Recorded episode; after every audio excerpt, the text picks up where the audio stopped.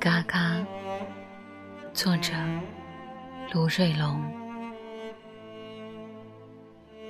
从前，我常常看嘎嘎在园圃里熏菜。嘎嘎就是外婆，熏菜就是劳作，松土、扯草、浇粪。捉虫、赶鸡、搭架，还做一个驱赶鸟雀儿的有模有样的稻草人。他弓腰忙个不停的时候，有蝴蝶和蜻蜓歇在他汗湿的背。有时，他直起身，用手开了开额头，蝴蝶和蜻蜓。就停在旁边的空中，做一种并不打算离开的萦绕，而嗡嗡嗡的蜜蜂也在边上凑热闹。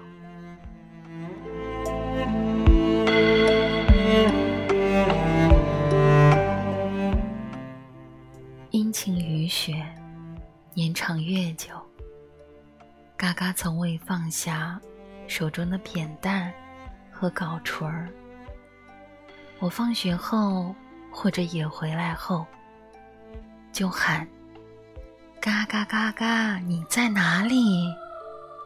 嘎嘎就答应：“我在园圃里熏菜。”答应完，用总是加几句：“饭菜该到桌子上的，快点吃。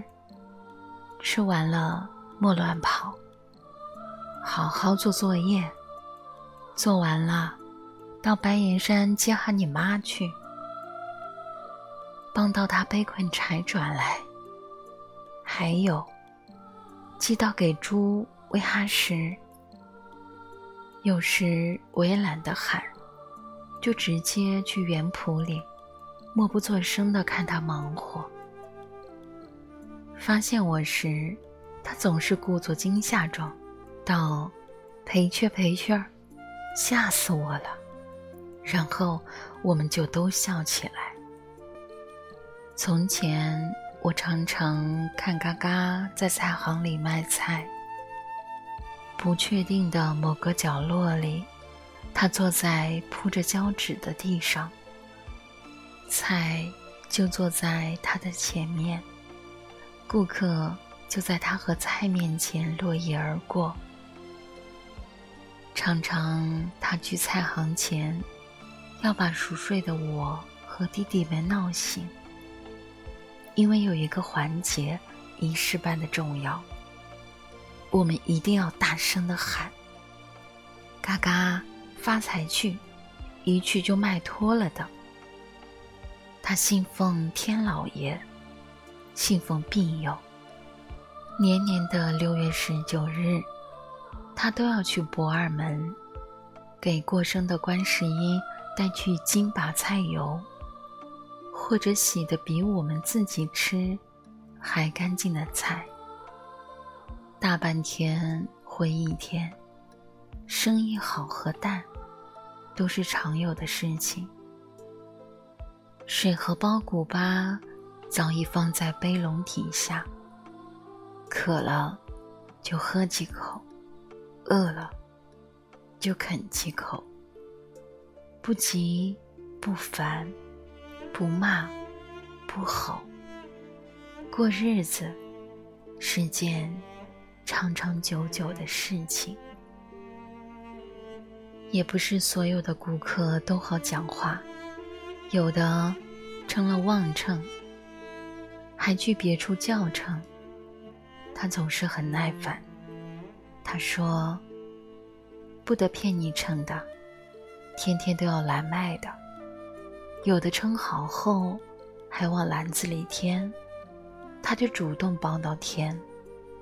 他说：多添点儿，自家种的，多的是。那些人就脸红了，说够了够了。他不会忘记我，空时。”他就把手伸进鞋进衣服里，那里面有一个他自己缝的布袋子。后来找得到钱后，我把它叫做钱包。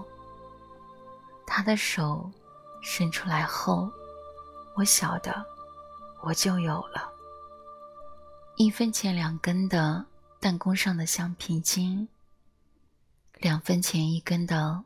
白糖冰棒，四分钱一根的绿豆冰棒，五分钱一两的叫做悄悄糖的勺糖。发了财的一次是，我有了一个彩色的、软皮的、磁铁扣的二块二角钱的文具盒。从前，我常常要嘎嘎在夏夜的月下的院坝里讲苦。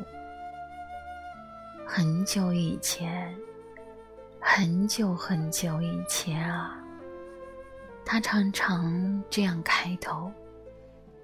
萤火虫和星子在我眼前晃悠的时候，夜就已经很深很深了。他就说：“不讲了，不讲了，攒劲儿读书哦。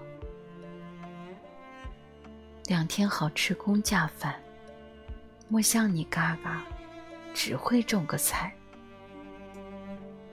后来，我以十年寒窗的方式，稀里糊涂的考上了一个中专，那个叫共乡学校的中专。”是一个阶段性的产物，我成了他的一个物品。当然，我也因此做了公家人，吃上了他所寄望的公家饭。家以外的地方，都叫异乡，以及远方。我就在异乡和远方的临线。为着二指大的嘴奔波活着，与他之间的唯一，已不能使用常常。偶尔我回去，出差路过或者刻意，已回不到从前的由衷和真切。我对他的探望和叮嘱，就像浮在水面的。闪烁其次的阳光，无关冷热，以及痒痛。我只不过是做了个过场。他说：“工作忙就不要回来，在外要听领导话，莫与人接梁子，莫省，该吃的吃，当用的用。你给我的钱。”我都攒到的。二天要给你的孩子过，我老了，坐不得车了，不然我要去你那儿给你带带孩子。老了，老了，树叶子要落了。后来。嘎嘎不理我了，他睡着了，就在屋后山里的田埂下，没有社保医保，也不晓得保健养生，他却足足活了九十岁。九十岁，就像我的九十分的考试，那都是优异的成绩。有几次我去了曾经的菜行，有人在念着：“那个袁家坡的老婆婆啊，好久没见了，怕是卖不动菜了吧？要是还在世，怕有一百多岁了吧？人是个好人哦，从古来都不骗称。”他不理我，我也不喊他。他不作声，我也不讲话。我有时常跪在他的坟前，有时依偎在他的墓碑上。我多数时候都会闭上眼，闭上眼，我才会清晰的看见从前。睁开眼，我会看见因风而舞的青草，我也会看见遥远空中的白云苍狗。